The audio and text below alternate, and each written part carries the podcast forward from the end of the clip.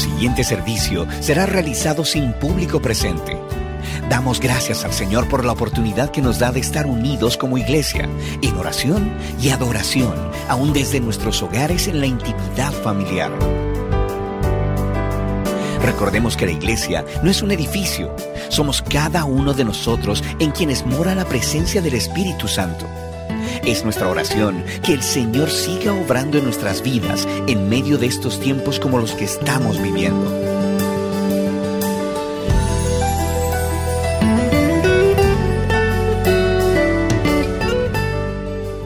Bueno, es un mensaje más, pero no es simplemente un otro más en el sentido de lo ordinario, sino esta otra semana que ha pasado, otra semana en la que pudimos vivir y rumiar algunas cosas acerca de Dios, vivir otras que tienen que ver con la vida cristiana, la vida práctica del cristiano en medio de esta pandemia en la que hemos estado ah, viviendo por varias semanas ya, más de dos meses al día de hoy.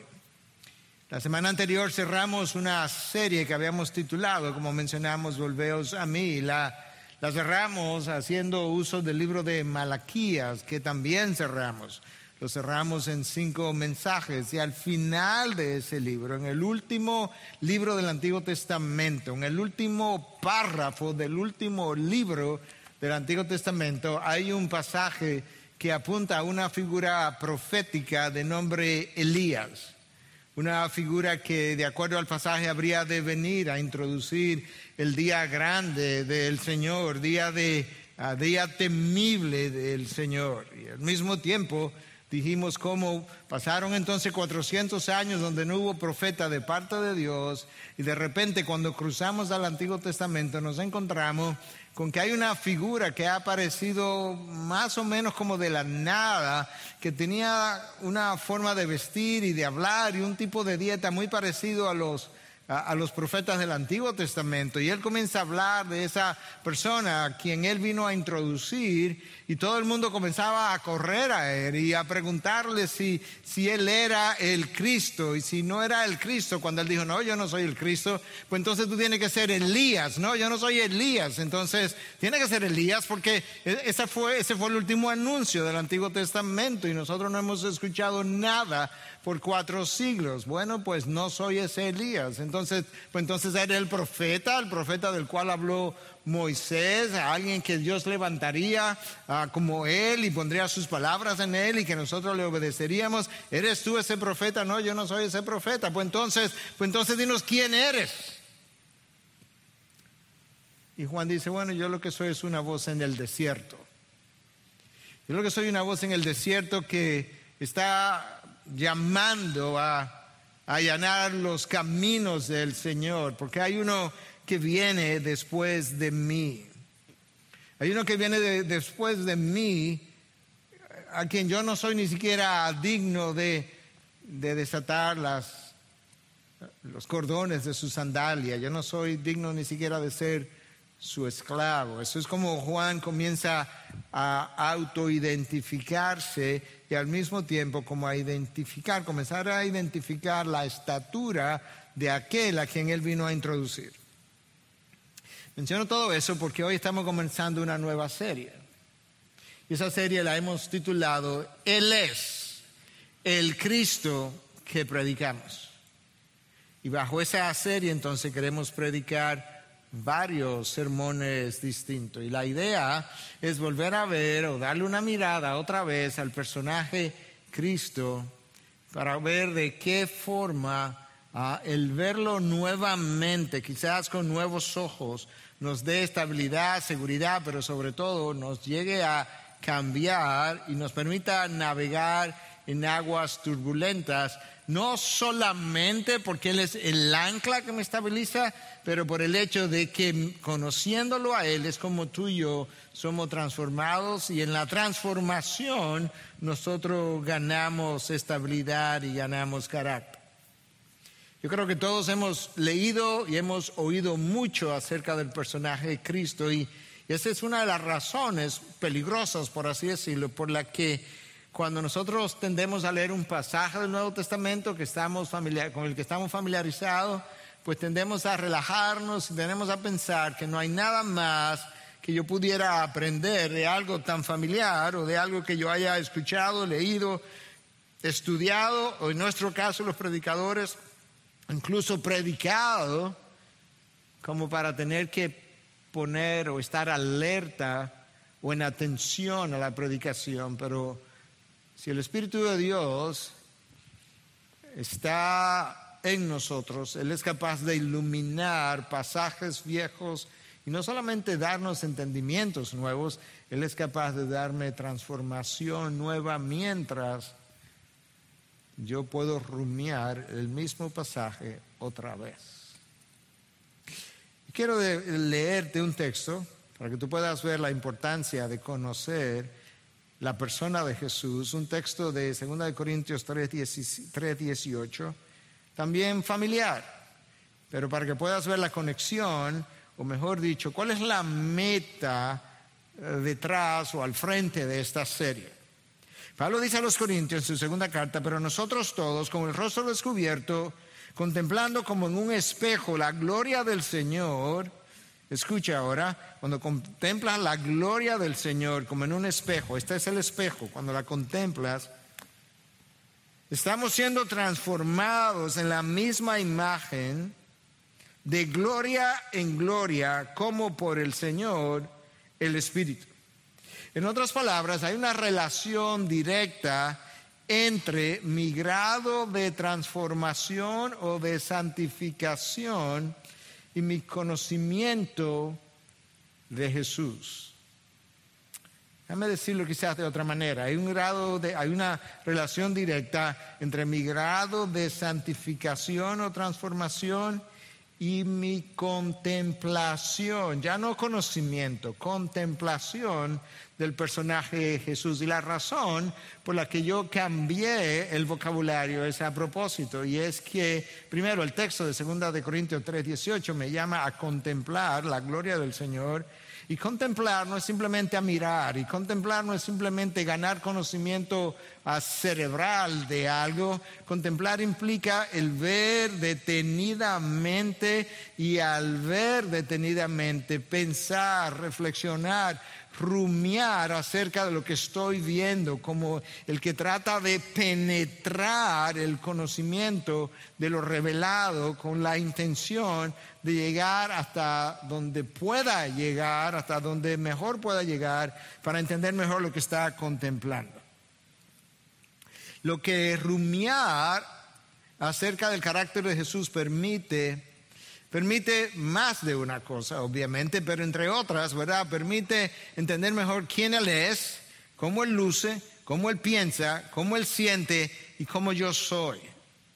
Me permite ver mucho mejor cuánto me voy pareciendo a Él y cuánto me falta por llegar a Él. Y una vez yo puedo ver la diferencia entre donde yo estoy y donde Él está, entonces yo necesito tomar decisiones radicales y verdaderamente yo quiero ser como Él, porque ese es el propósito de la elección en Él. Esa es mi oración, ese es mi deseo, que mientras nosotros meditamos en la persona de Jesús, tú y yo podamos ser cambiados aún más en su dirección. Ahora, déjame decir algo más. En la época en que Cristo predicó, hubo gente en la muchedumbre que no pasó de ser parte de la muchedumbre. Y cuando tú estás en la muchedumbre y el personaje a quien tú has venido a ver o escuchar está lejos, tú no ves y no oyes gran cosa. Pero hubo gente que estuvo en la muchedumbre y que se atrevió a pasar a través de la muchedumbre y acercarse al personaje Jesús. Y específicamente estoy pensando en la mujer que tenía 12 años sangrando. Esa mujer, el texto dice que estuvo en la muchedumbre y que tenía miedo, y que tenía miedo de acercarse a Jesús y que temblando se acercó a él. Y tú conoces la historia, al final del camino ella toca su manto, poder sale de Cristo, ella es sanada, Cristo tiene un encuentro con ella y ella se va sana, probablemente salva. Pero ¿sabes qué? Ella se atrevió a cruzar a través de la muchedumbre, a pesar de ser una mujer que normalmente no tenía contacto público con hombres, a pesar de que ah, su mismo sangrado la hacía inmunda, a pesar de que ya tenía 12 años en esas condiciones, donde quizás alguien sabía en el pueblo de su condición, y sin embargo, ella se tomó el chance, el riesgo de acercarse a Jesús. Menciono eso porque la idea de la serie que te puede acercar, que te puede acercar a Jesús. Pero de lo contrario, no vamos a ver gran cosa, no vamos a ver absolutamente nada. Ahora, lo otro es que yo no puedo acercarme a Jesús si los únicos pasajes que me interesa ver acerca de Jesús son los pasajes que me bendicen, son los pasajes que me hablan de su salvación, de su protección, de su cuidado, de su amor, de su gracia, de su misericordia para conmigo. Si no me gustan los pasajes donde Él me reta o desafía, donde Él me hace llamados que son atrevidos, donde Él me, me llama a sacrificios, donde Él me habla de una disciplina, donde Él me habla de riesgos. Si esos pasajes no me gustan, entonces nunca yo voy a poder caminar sobre las aguas como el apóstol Pedro logró hacer. De Pedro nosotros podemos decir muchas cosas, sin embargo Pedro siempre quería estar cerca de Jesús y esa es la razón por la que le pidió salir a la barca y ir hasta donde él estaba. Y Pedro no solamente tuvo la experiencia de caminar sobre las aguas, porque al final uno pudiera decir, bueno, eso es un fenómeno como medio físico. No, él tuvo una experiencia mejor que esa y experimentar el poder de salvación de Jesús cuando él comienza a hundirse y Jesús le extiende la mano y en medio de la tormenta lo levanta. Él pudo experimentar algo que Pedro iba a necesitar el resto de sus días y que tú y yo necesitamos y es confianza fe en el poder que Cristo tiene para sostenerme en medio de las peores circunstancias y tormentas de la vida.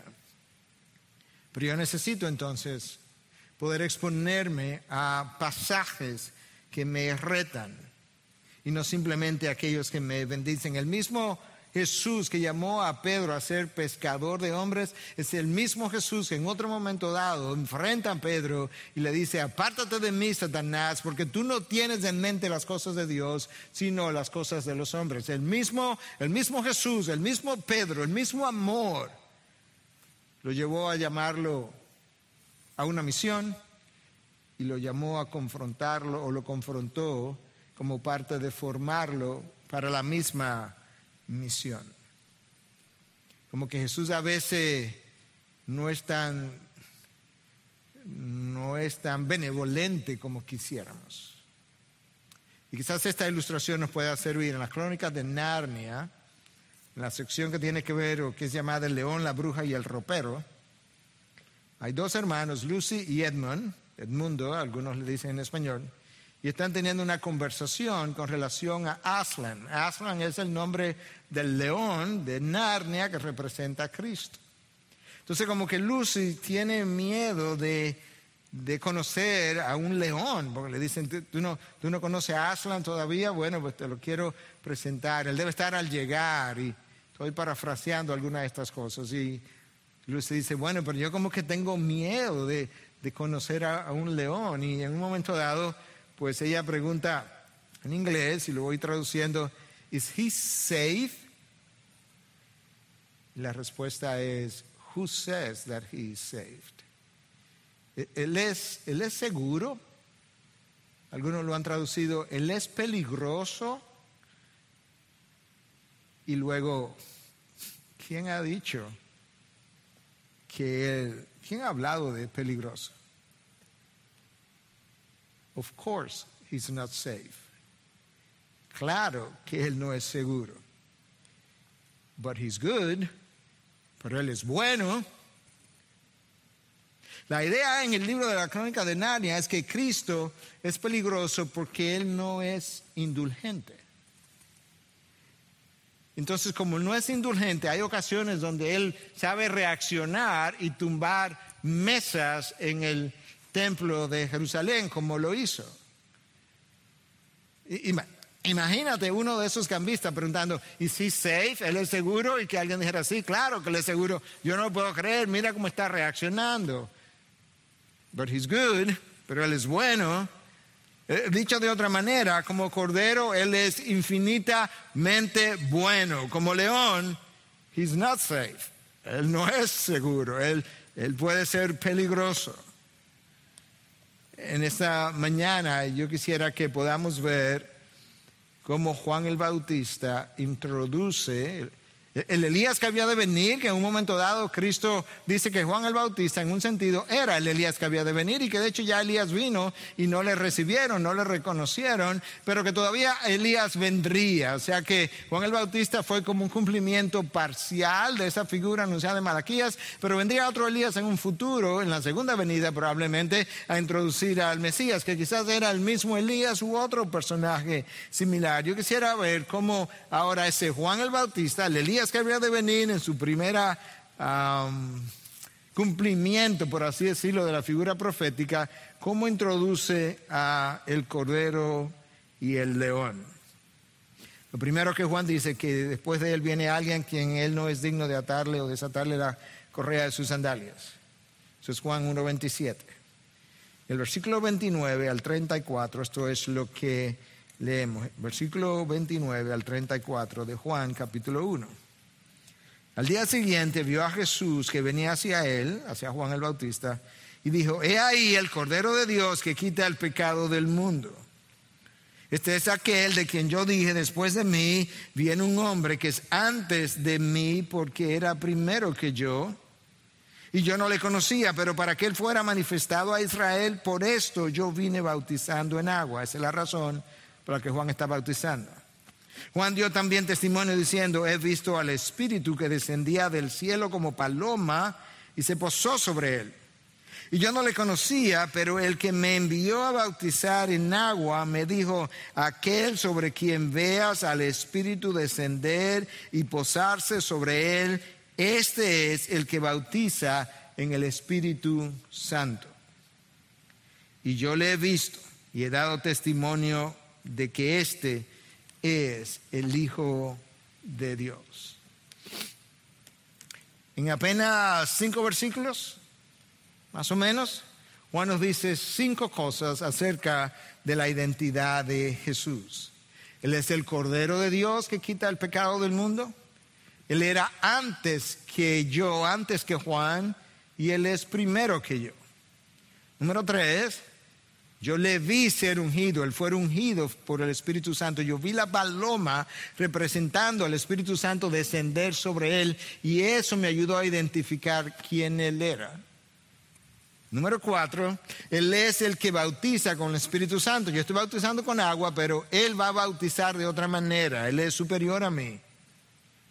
Y número cinco, Él es el Hijo de Dios.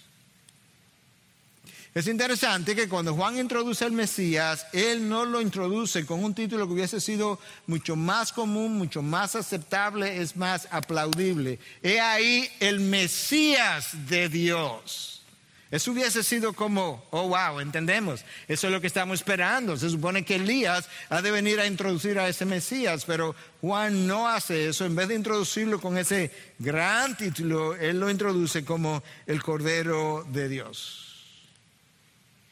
Y luego él quiere caracterizarlo un poco más y dice, no solamente él es el Cordero, él pudo haberlo introducido como el Cordero, pero no, él quiere dejar claro que este es el Cordero de Dios, eso tiene significado. Y número dos, es el Cordero de Dios que quita no el pecado de Israel, pero el pecado del mundo. Esta es una figura universal con una misión universal. Esa es la razón por la que el título Cordero es el título apropiado porque inmediatamente identifica la misión primaria en esta venida primera de Jesús. Es un cordero. Tú sabes qué se hacía con los corderos. Los judíos hubiesen preferido escuchar a Juan introducirlo como el Mesías o el rey o el príncipe de Dios. A. W. Pink en su comentario sobre el Evangelio de Juan nos dice lo siguiente, los judíos lo hubiesen recibido en el trono, pero primero tenían que aceptarlo en el altar. Wow. Ellos hubiesen preferido y hubiesen estado dispuestos a recibirlo en el trono, pero no, antes sin recibirlo en el altar. Y Pink agrega que hoy no es muy, muy diferente. Que Jesús sería tolerado hoy en día en este medio si él hubiese o si él vendría como un reformador social o que pudiera ser muy aceptado como un profesor de ética. Pero él termina su, su párrafo diciendo lo que el mundo necesita en primer lugar es el Cristo de la cruz, donde el Cordero de Dios se ofreció a sí mismo como ah, sacrificio por el pecado.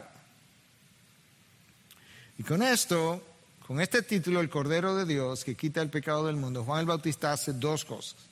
Número uno, a lo cual ya aludí, él hace alusión a la misión de Cristo, el Cordero.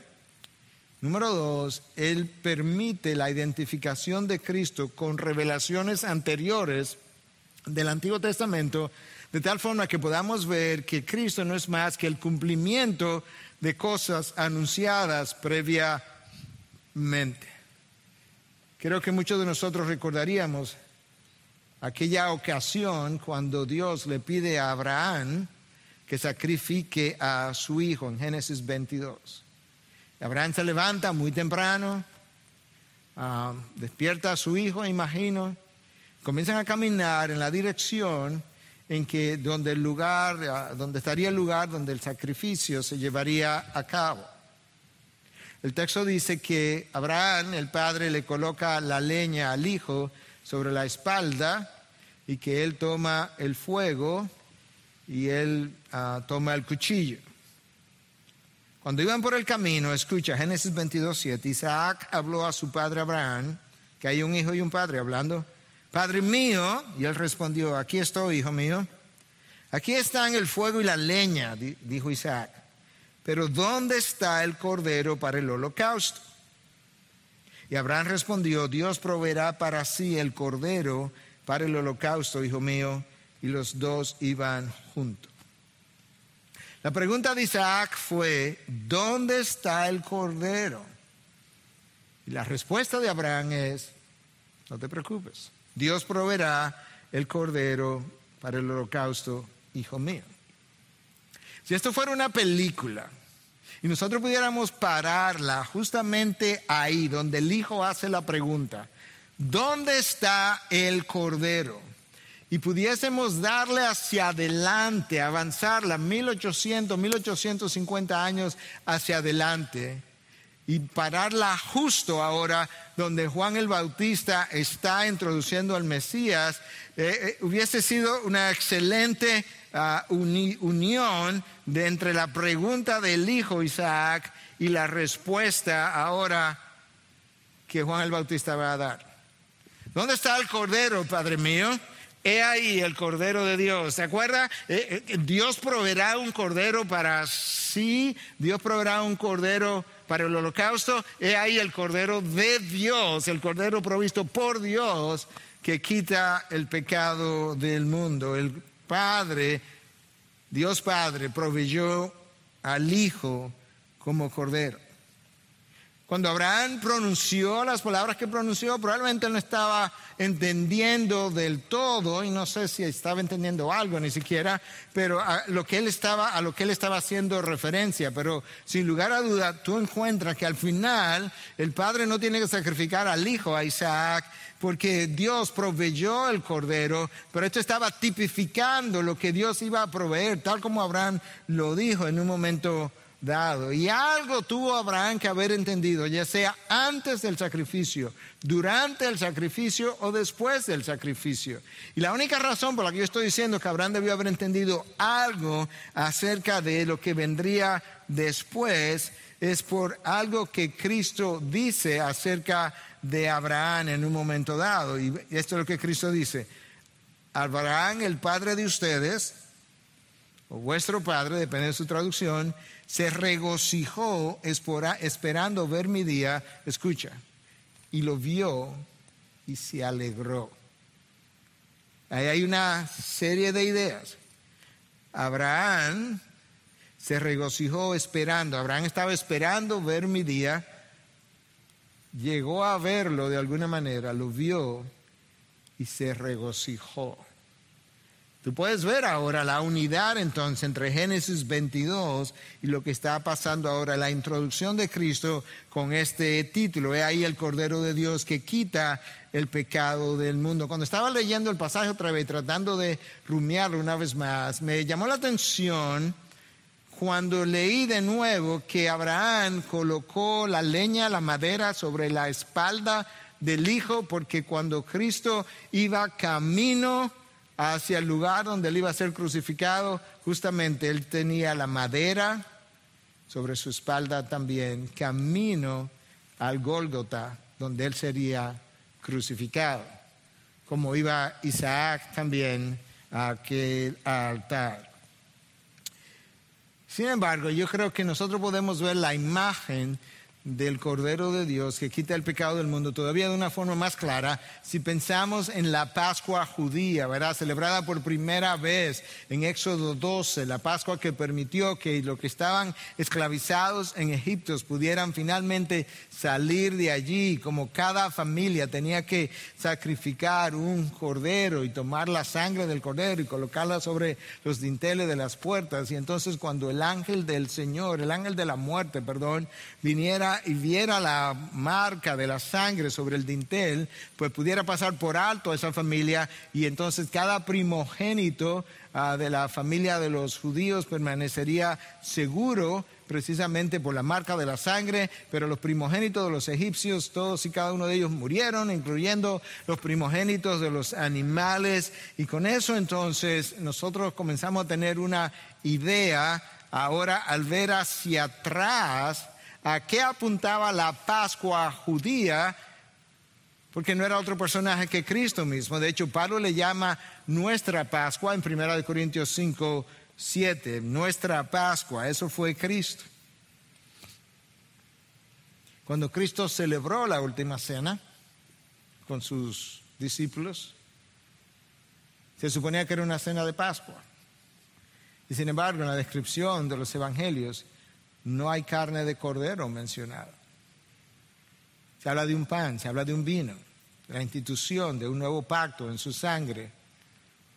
Pero no había carne de cordero porque el cordero estaba con ellos, cenando con ellos, instituyendo algo completamente distinto. De manera que era como congruente con que el último profeta del Antiguo Testamento que aparece en el Nuevo es Juan el Bautista. Eso es como se le piensa.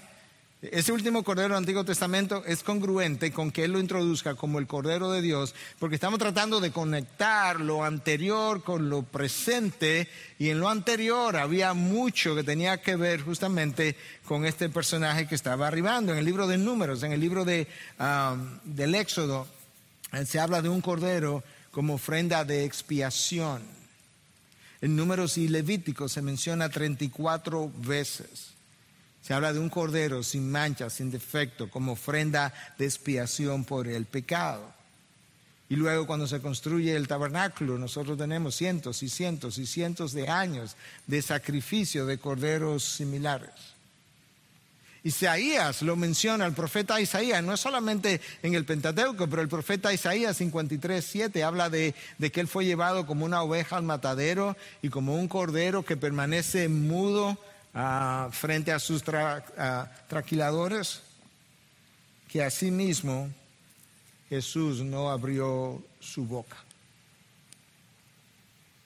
Lo acusaron de blasfemo por decir que era Dios. Lo acusaron de borrachón y de glotón cuando en su compasión se acercó a los pecadores. Lo acusaron de expulsar demonios por el poder de Belcebú. Lo acusaron de no estar bien de la cabeza, sus propios hermanos, las personas más cercanas a él. Llegó un momento en dijeron, él no está bien, está mal de la cabeza, está loco, está mal del juicio. Lo acusaron de un falso, de ser un falso maestro, lo acusaron de no querer pagar impuesto al César. Y Jesús no se defendió.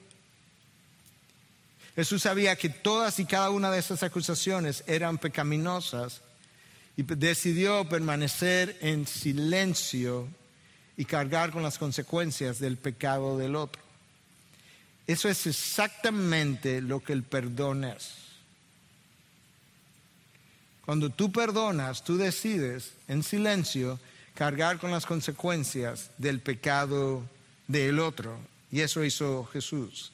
Como oveja fue llevado al matadero, como quien permanece mudo delante de sus trasquiladores. Ah, Pablo menciona a Cristo en 1 Corintios 5, 7 como nuestra Pascua que ha sido sacrificada. Claramente ahora Pablo establece la relación entre el Cordero de la Pascua y el Cordero de Dios que quita el pecado del mundo. Y más impresionante aún es que tú avanzas hasta el final del libro de Apocalipsis o el final de, de, la Biblia y llegas al libro de Apocalipsis y te encuentras con que la figura del Cordero aparece unas 30 veces. 30 veces, al final ya de la historia, sigue este Cordero apareciendo. Él es la lumbrera de la ciudad de Dios. De él se habla de que tiene un libro, el libro de la vida del Cordero, donde están inscritos los aquellos, los redimidos, aquellos por los cuales él dio su sangre. Se habla incluso del trono de Dios y del Cordero. Ya al final, final, quienes están sentados, las dos figuras que están sentadas en el trono es Dios Padre y el Cordero. De manera que esta imagen que Juan el Bautista establece del Cordero de Dios que quita el pecado del mundo no va a desaparecer jamás. De hecho, cantaremos los redimidos alrededor del trono acerca del Cordero que fue inmolado por el resto de la eternidad. Tuve la importancia del título que Juan usa para introducir al Mesías. En el libro del Génesis hay un Cordero que Dios iba a proveer como proféticamente hablando. En el libro de Apocalipsis está el mismo Cordero sentado en el trono junto con Dios. Wow.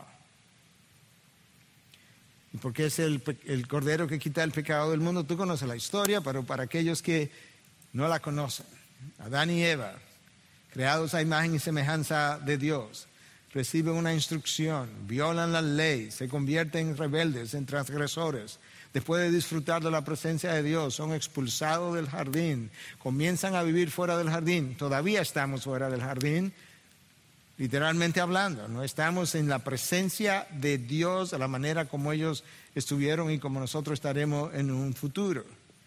Y luego, por cientos de años, el pueblo judío trata de vivir en paz con Dios vía los sacrificios, como apaciguando por así decirlo, esperando, aguantando la justicia de Dios, vía un sistema de sacrificio que el mismo Dios había propuesto como una manera de irlo preparando para cuando llegara el Cordero de Dios que quita el pecado del mundo. Y en la culminación de los tiempos, en la plenitud de los tiempos, Dios envió a su Hijo, que Juan introduce como el Cordero de Dios, que quitaría el pecado del mundo el Cordero de Dios que vendría y cumpliría la ley de Dios, la ley que después de Adán y Eva nadie había podido cumplir, ni el mismo Adán ni, la misma Eva pudieron hacerlo. Y ahora el Cordero de Dios viene, cumple la ley, vive la ley a cabalidad, va a la cruz, se sacrifica, sacrifica, ofrece sangre para el perdón de los pecados. Y ahora por medio de su sacrificio, de ahí el título de Juan, el Cordero de Dios, por medio de su sacrificio, él es capaz de quitar el pecado de aquellos que se acercan a Él confesando sus pecados en arrepentimiento, aceptando esto que Él ha hecho en sustitución nuestra, entregando su vida y reconociéndole como Señor y Salvador. Ese es el Evangelio. Entonces eso es lo primero que aprendemos en el texto de hoy. Lo segundo que aprendemos en el texto de hoy de Juan el Bautista es que Juan dice, Él es antes que yo y Él es primero que yo.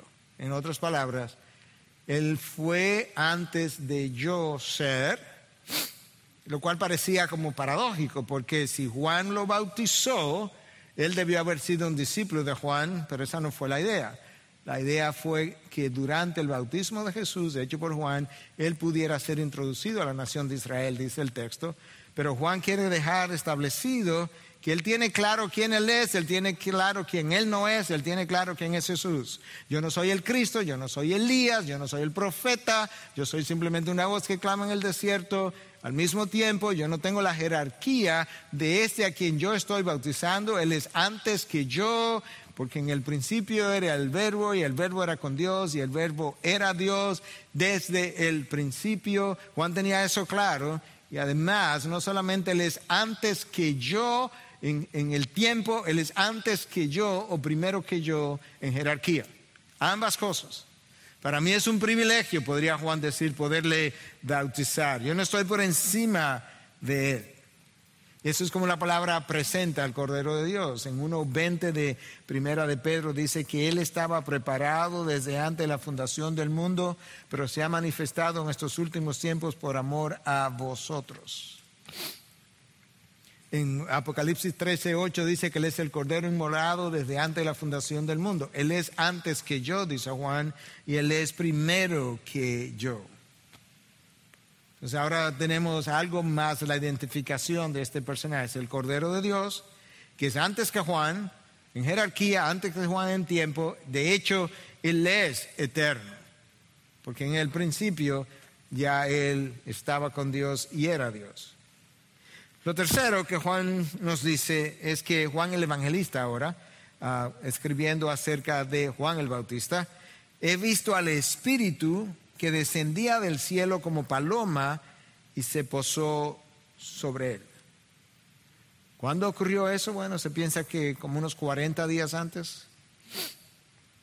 Juan estaba en el Jordán, estaba bautizando. De repente hay un personaje que aparece que Juan como que no le conocía, aunque quizás ellos eran primos, quizás le había visto hacía mucho tiempo atrás, pero no lo hubiese podido reconocer pero había sido preparado para que cuando la paloma descendiera sobre él, él pudiera entender quién era la persona que se le acercaba. Y él dice, yo vi la paloma descender sobre él y cómo lo ungió para el ministerio que él habría de emprender. Y algo que nosotros necesitamos entender a partir de ese momento y que hemos hablado en otras ocasiones, lo vital que fue el ministerio del Espíritu Santo en la vida de Jesús, cómo Jesús, ah, la vida de Jesús comienza literalmente en el vientre de María con una acción del Espíritu y Jesús termina en la cruz a través de otra acción del Espíritu. Jesús es concebido por obra y gracia del Espíritu, nos dicen las Escrituras. Pero ahora también yo aprendo que Jesús es ungido el día de su bautismo con una misión especial por el mismo Espíritu. Inmediatamente después, Marcos 1 nos dice que él fue empujado al desierto por el Espíritu Santo, fue sostenido en el desierto por 40 días sin comer, sin beber por el Espíritu Santo cuando libró la batalla espiritual a la que fue sometida allí en el desierto por 40 días contra Satanás, citó las escrituras inspiradas por el Espíritu Santo, cuando salió de allí comenzó a ministrar y comenzó a encontrarse con endemoniados, comenzó a expulsar los demonios por el poder del Espíritu, dice Jesús, a pesar de que ellos le acusaban de hacerlo en el poder de Satanás. Jesús no estaba haciendo su ministerio en su propio poder, aunque lo tenía como se segunda persona de la Trinidad, sino por el poder del Espíritu. Y luego él va a la cruz después de ministrar por tres años y el texto de Hebreos 9:14 nos dice que él fue, que él se ofreció allí por el Espíritu eterno, de manera que aún al final de su día, él comienza a su vida, él termina su vida por obra del Espíritu la primera vez, por obra del Espíritu la segunda vez, luego muere y resucita al tercer día. Y Pablo nos dice en, Romanos 8 que él fue resucitado por el poder del Espíritu. Tú puedes ver la importancia del ministerio del Espíritu de Dios a lo largo de toda la vida del Señor Jesucristo. Juan dice, yo vi al Espíritu descender. Número cuatro, Juan dice que después de él viene una figura que no iba a bautizar en agua, sino en el Espíritu Santo. Ahora yo aprendo algo más. El que viene detrás de Juan no solamente antes que él, no solamente primero que él, es alguien que va a venir con un ministerio especial para bautizar a los creyentes ya no en agua, sino en el poder del Espíritu. algo de lo que disfruta cada persona que ha puesto su confianza en Cristo Jesús.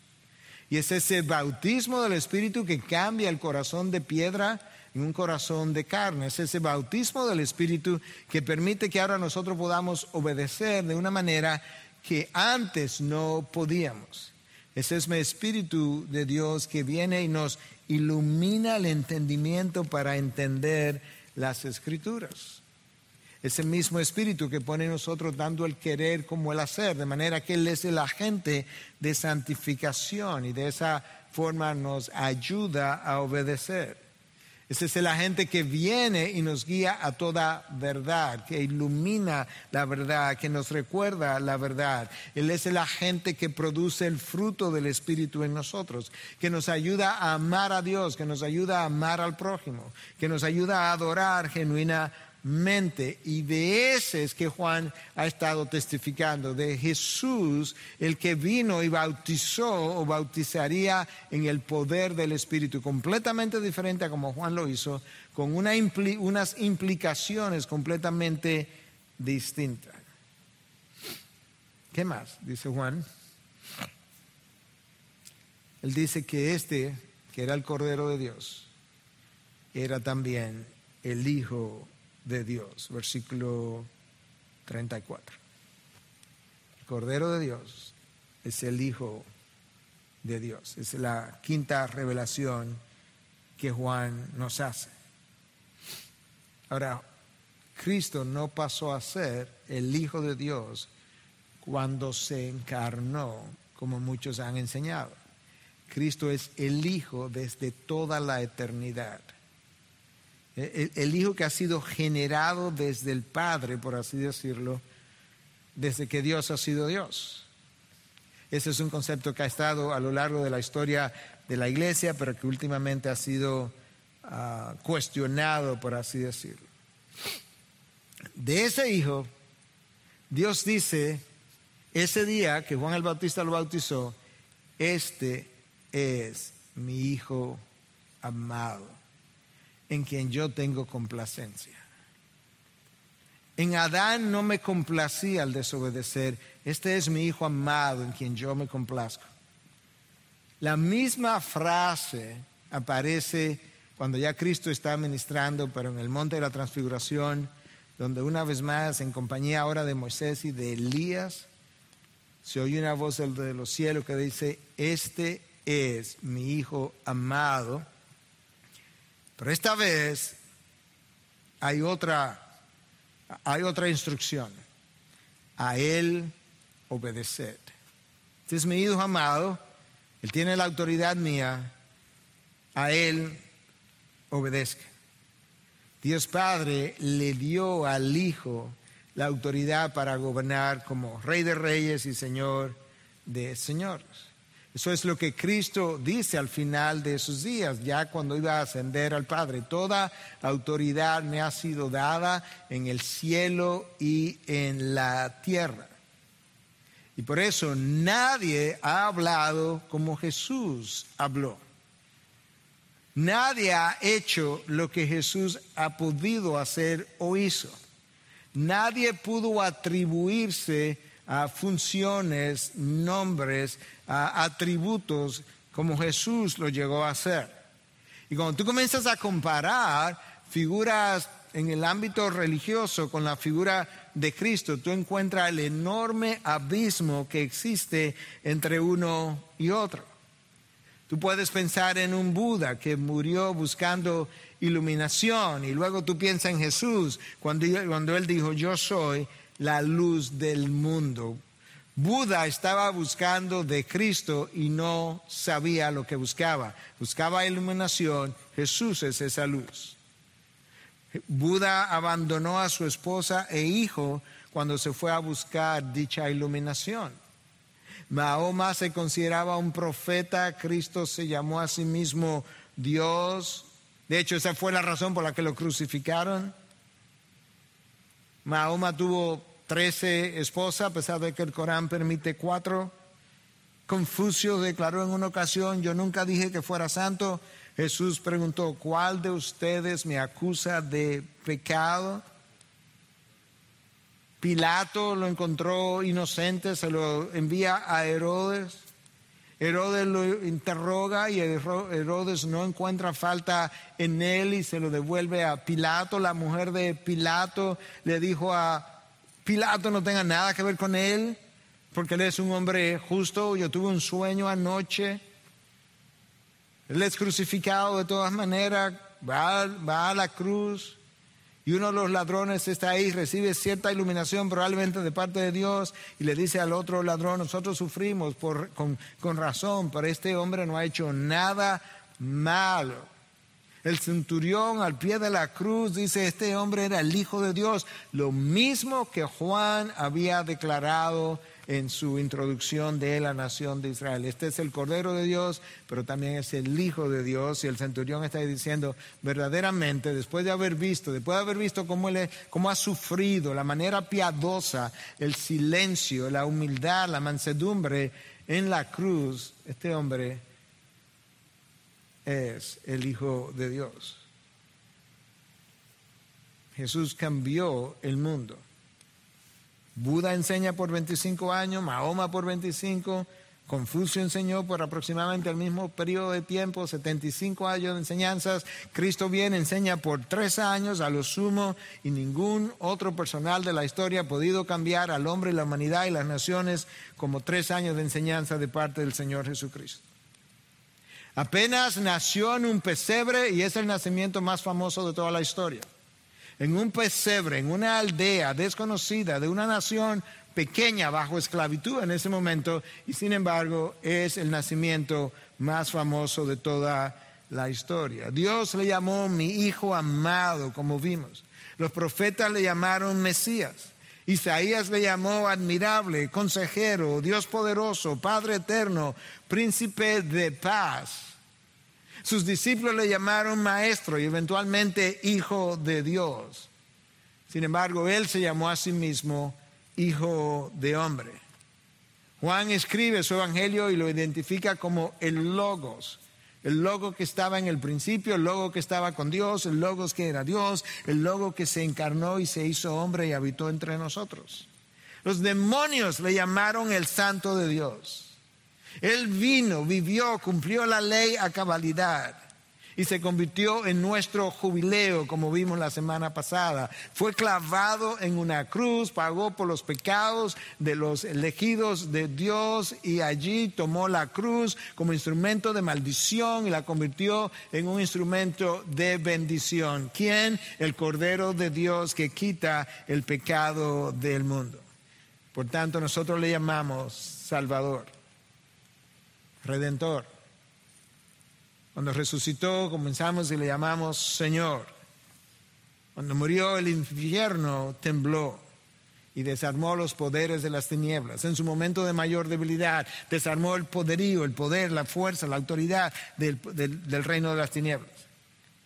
Cuando lo enterraron, lo enterraron en una tumba prestada para ser usada por tres días y resucitó al tercer día de entre los muertos.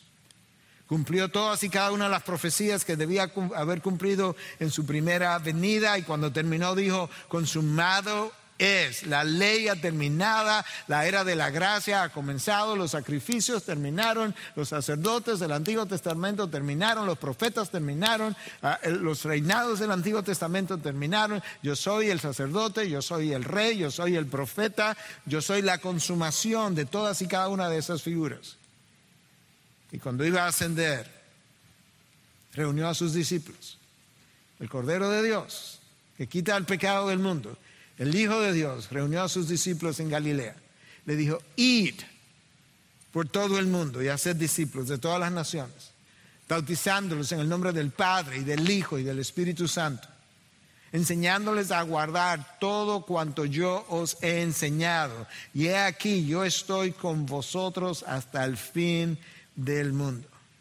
Él tiene autoridad en el cielo y en la tierra. Nadie va al Padre si no es por Él. Y eso es una verdad brutal. O entramos a la gloria en Él, con Él, para Él, o nos vamos a la condenación eterna. Solo el Cordero de Dios, que quita el pecado del mundo, tiene autoridad para perdonar pecado y dar vida. Por eso es que o entramos en gloria con Él o no vamos a la condenación sin Él.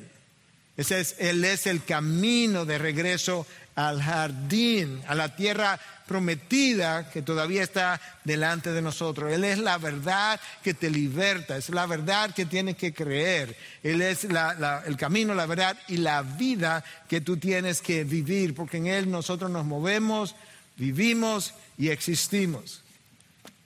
Él es el Cristo que predicamos. Gracias por participar en este servicio de adoración desde tu hogar, en medio de circunstancias que nos impiden congregarnos todos juntos en un mismo lugar. Oramos para que pronto podamos volver a hacerlo. Y mientras, recordemos que donde quiera que estemos, seguimos siendo la iglesia de Jesucristo. Mantengámonos vigilantes en oración, confiando y esperando en nuestro soberano Dios, quien controla todas las cosas y cuida de su pueblo. Recuerda que, aunque nuestras actividades y ministerios permanecen suspendidos, puedes acceder a nuestros sermones, estudios bíblicos, música, artículos de interés y demás recursos audiovisuales a través de nuestros portales web, laivi.org e integridadysabiduría.org.